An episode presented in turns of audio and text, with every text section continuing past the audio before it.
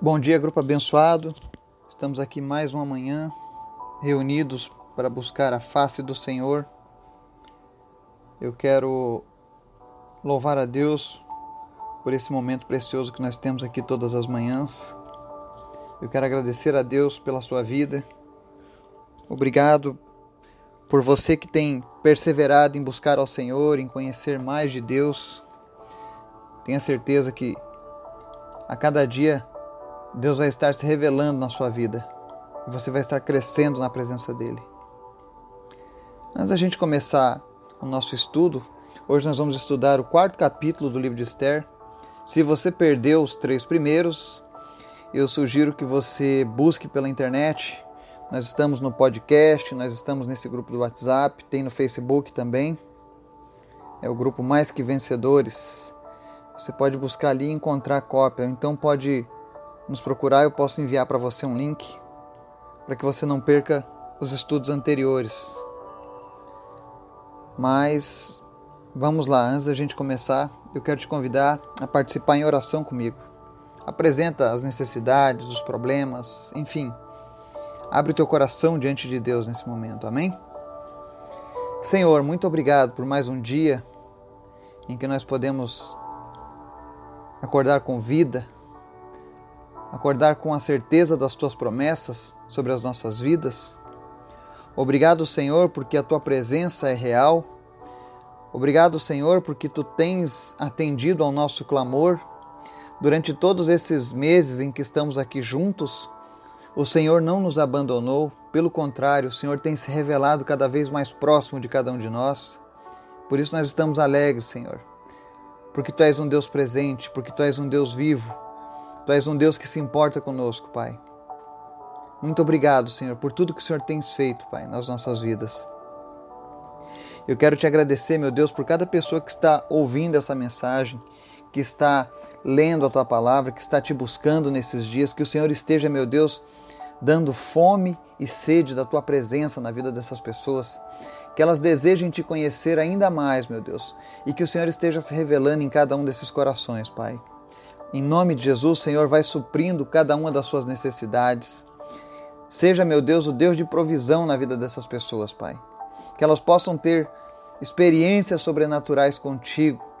Que elas possam, meu Deus, sentir a tua presença onde quer que elas estejam, Pai. Em nome de Jesus, que ninguém se sinta sozinho nesse grupo, que ninguém se sinta abandonado, que ninguém se sinta solitário, mas que as pessoas sintam-se nesse momento abraçadas pelo Senhor, ó Pai. Visita agora, Deus, todos aqueles que estão com sentimento de abandono em suas vidas, aqueles que se sentem solitários, aqueles que foram judiados, ó Deus, pela vida e nesse momento estão sem expectativas, em nome de Jesus.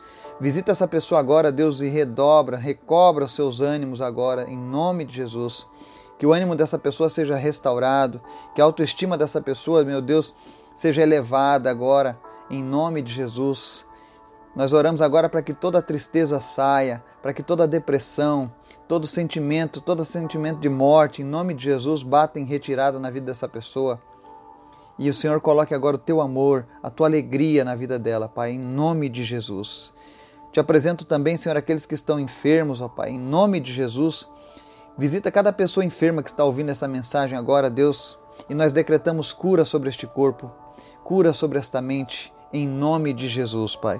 Seja qual for a doença, seja qual for a enfermidade, seja qual for a origem dela, receba a tua cura hoje em nome de Jesus.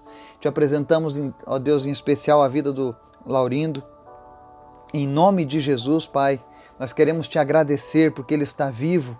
Nós queremos te agradecer porque o Senhor tem mantido ele, Pai. E nós queremos te louvar, meu Deus, porque nós sabemos que Basta apenas uma palavra sua, Deus, para que ele levante dali sem sequela, sem nenhum problema, Pai. E eu sei que no teu tempo, Deus, tu responderá a nossa oração.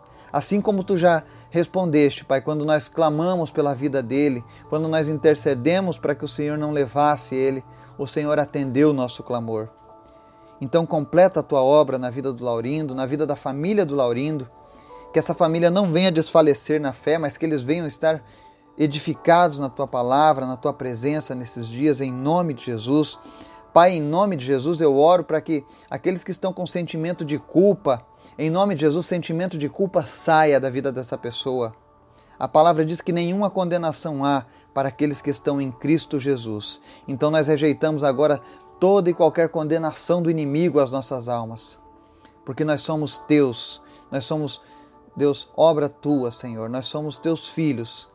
Então nós te pedimos, Pai, em nome de Jesus, fala conosco nessa manhã, nos abençoa, nos visita, que a tua palavra venha trazer mudança no nosso interior, em nome de Jesus. Amém.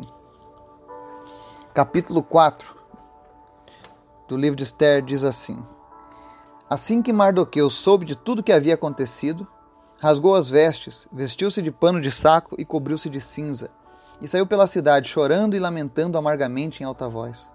Em seguida dirigiu-se até a porta do palácio real. Todavia não entrou, porquanto ninguém vestido de pano de saco tinha permissão para entrar nas dependências do palácio. Em todas as províncias aonde chegava a palavra do rei por meio do seu decreto lido nas praças, houve grande consternação e pranto entre os judeus, com jejum, clamor e lamentação. Muitos se deitaram em pano de saco e em cinza. Quando as criadas da rainha Esther e os oficiais responsáveis pelo harém lhe contaram que se, o que se passava com Mardoqueu, ela ficou pasma e aflita, e mandou-lhe roupas para que se vestisse e tirasse o pano de saco e as cinzas do corpo. Todavia Mardoqueu não quis aceitá-las. Então Esther convocou Atá, um dos oficiais do rei, destacado para servi-la, e deu-lhe ordens expressas para descobrir o que estava transtornando Mardoqueu e por que ele estava tão angustiado. Atá foi falar com Mardoqueu e o encontrou na praça da cidade, em frente à porta do palácio do rei. Mardoqueu lhe contou tudo o que tinha ocorrido com ele e a soma exata da prata que Amã havia prometido depositar na tesouraria do rei para a execução da matança total dos judeus. Também lhe deu a cópia do decreto proclamado na capital, Suzã, que determinava o extermínio dos judeus, para que ele a mostrasse a Esther e lhe explicasse tudo o que estava passando, e lhe pedisse que fosse falar com o rei, e lhe rogasse misericórdia e intercedesse junto a ele em favor do seu povo. Em seguida, Ratá retornou e comunicou a Esther tudo que Mardoqueu lhe havia relatado. Então ela o orientou a transmitir a seguinte mensagem a Mardoqueu: Todos os oficiais do rei e o povo das províncias do império sabem que existe somente uma lei para qualquer homem ou mulher que se aproxime do rei no pátio interno sem que seja convocado diretamente por ele. Tal pessoa será morta, a não ser que o próprio rei estenda seu cetro de ouro para a pessoa e, mediante esse sinal, lhe salve a vida. E eu não sou chamada à presença do rei há mais de trinta dias. Quando Mardoqueu recebeu esta resposta de Esther, imediatamente mandou adverti-la. Não imagines que somente por estares vivendo no palácio do rei serás a única a escapar da matança dos judeus. Porquanto, se calares neste momento crucial, certamente socorro e salvação surgirão de outra parte para os judeus. Mas tu e a casa de teu pai, os teus familiares, todos sereis aniquilados. Quem sabe se não foi para este dia que foste nomeada rainha da Pérsia? Então Esther mandou a seguinte resposta a Mardoqueu: Vai, ajunta todos os judeus que se acharem na capital Suzã, e jejuai por mim, e não comais nem bebais por três dias, nem de noite nem de dia. Eu e as minhas servas também jejuaremos. Depois irei ter com o rei, ainda que esse seja um gesto considerado rebelde e contra a lei. Se perecer por isso, pereci. Então partiu Mardoqueu e agiu exatamente como Esther lhe havia pedido. Amém. No capítulo 3, nós havíamos visto que Ramã tinha feito um edito para matar todos os judeus. E isso criou um grande alvoroço. E agora no capítulo 4 a gente começa vendo Mardoqueu entrando em desespero, em lamento e humilhação. Ele se vestiu de pano de saco e cinza. Era um costume oriental, principalmente dos judeus, isso simbolizava uma rendição total, sabe? Humilhação máxima do homem era se vestir de pano de saco e cinza. Então, quando alguém passava por algo muito forte e ele queria demonstrar o seu pesar, ele fazia isso, essa atitude. Então, Mardoqueu se vestiu de pano de saco e cinza e saiu chorando por toda a cidade até a porta daquele palácio. E enquanto ele fazia isso, as cartas chegavam nas diversas cidades que eram conquistadas pelos persas e as pessoas que eram da linhagem dos judeus começaram a se apoderar de uma grande tristeza. E que é interessante nessa narrativa inicial é que quando Mardoqueu estava lá aflito na porta do palácio, a Esther ficou sabendo. E a primeira coisa que ela faz é mandar alguém saber o que estava acontecendo com Mardoqueu. Ela ficou preocupada. Ela queria saber o que estava acontecendo com Mardoqueu naquele momento. E essa é a primeira lição que nós temos. Nós precisamos orar a Deus, pedindo para que Ele coloque sempre no, ao nosso redor pessoas que nos amem sinceramente, tanto na alegria quanto na tristeza, pessoas que nos apoiem enquanto a gente sonha e que nos ofereçam um ombro enquanto a gente chora, sabe? Mardoqueu ele ajudou a Esther durante toda a sua vida e nesse momento que ele estava desesperado, Esther também se preocupou com ele. Isso é ótimo. Que o Senhor esteja colocando pessoas nas nossas vidas que se importem conosco, que nos ajudem nos momentos de dificuldade, que nos ofereçam um ombro. Isso é é você ver o reino de Deus na vida das pessoas. Então Esther correu para ajudar Mardoqueu.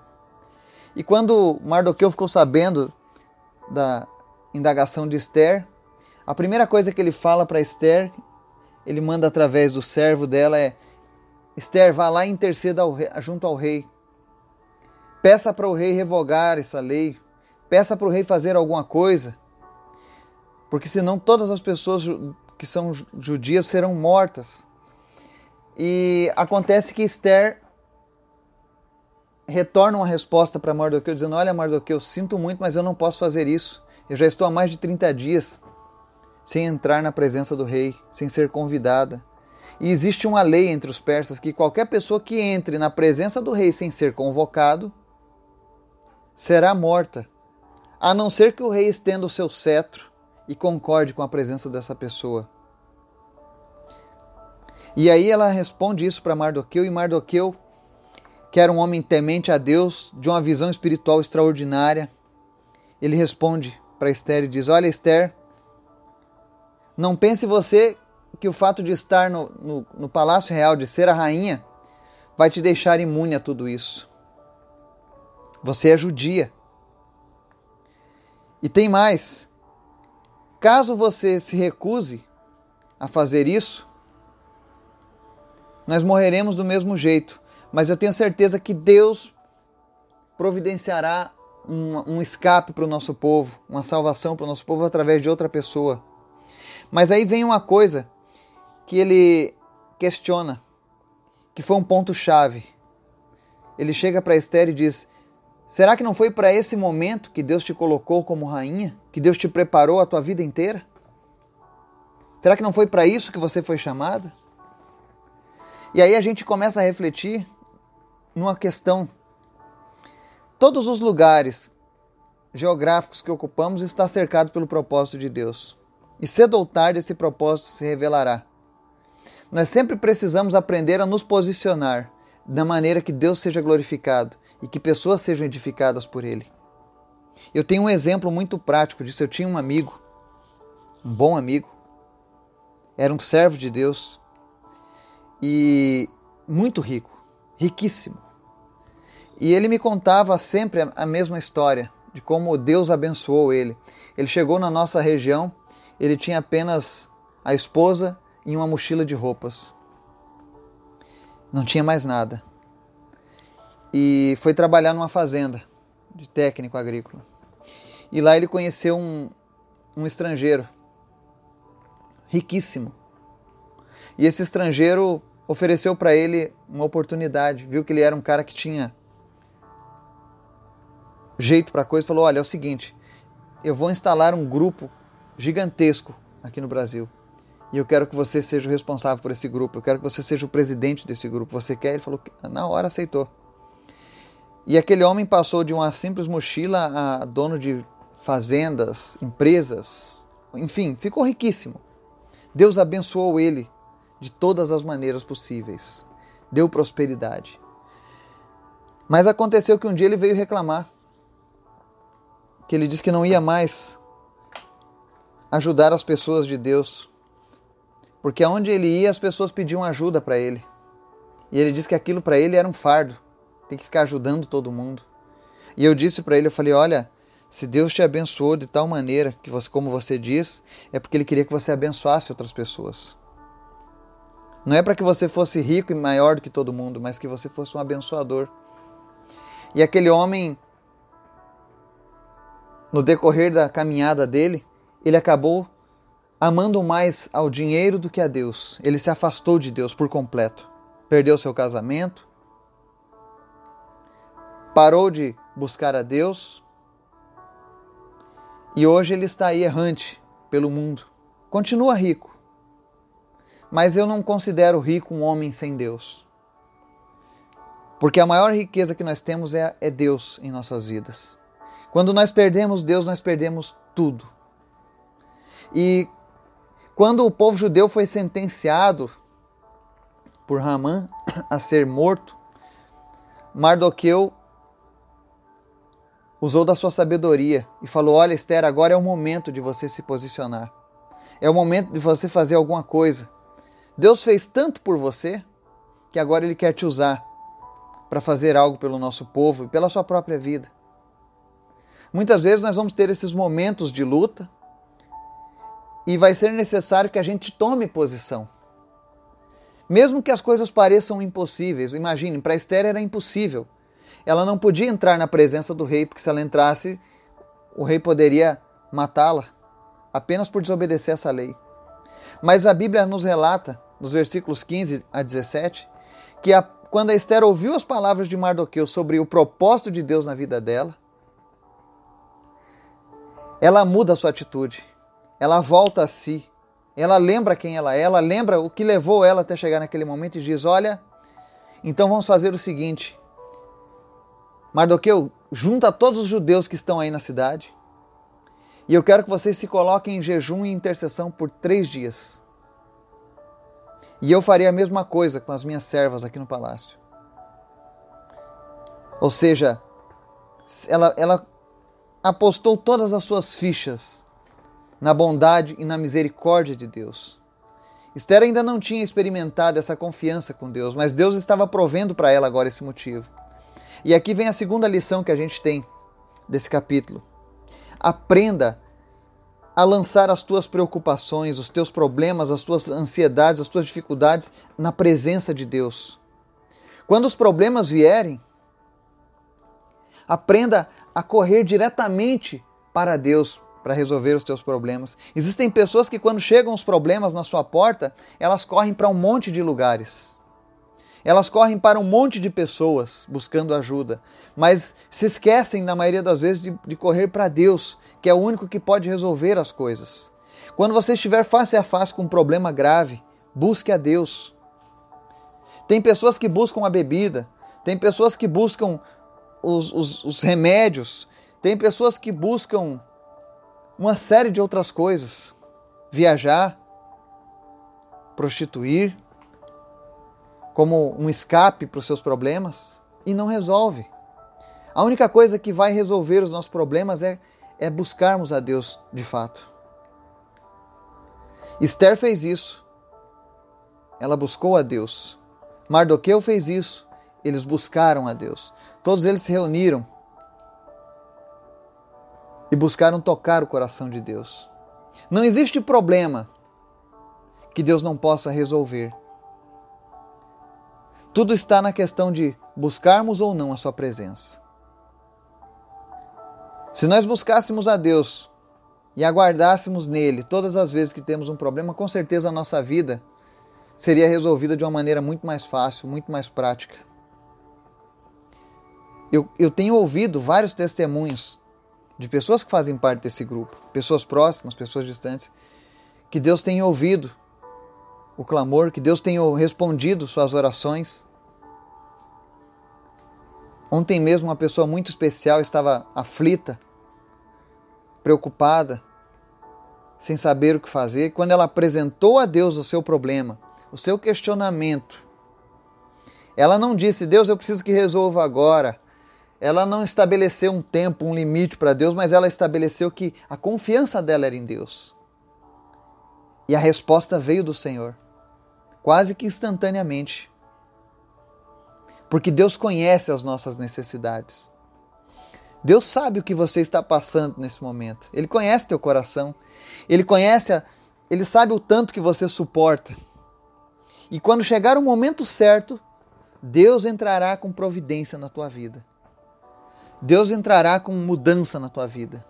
Mas você precisa aprender a, a confiar em Deus e buscar a Deus na hora dos problemas. Todas as vezes que o problema bater a sua porta, busque a Deus. Nós temos visto a nossa nação, tantos problemas, tanta corrupção.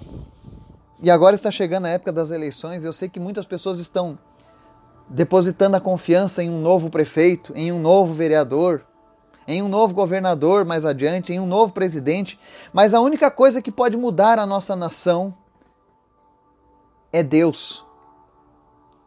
O povo judeu, quando viu que estava perdido, que não tinha mais o que fazer, eles recorreram a Deus. Ainda que eles estivessem errados, eles recorreram a Deus porque eles sabiam que Deus é misericordioso. Que nós possamos ter essa mesma atitude no nosso trabalho, na nossa nação, na nossa cidade, na nossa família. Não existe caso perdido. Não existe caso sem solução, porque nós temos um Deus que é poderoso e que pode todas as coisas. Recorra a Deus para solucionar os seus problemas. Ele vai te dar entendimento, ele vai te dar discernimento, ele vai te direcionar sobre o que fazer. Essa é a lição que nós tiramos no capítulo 4. Que Deus esteja nos abençoando e nos dando um dia na Sua presença. Em nome de Jesus. Amém.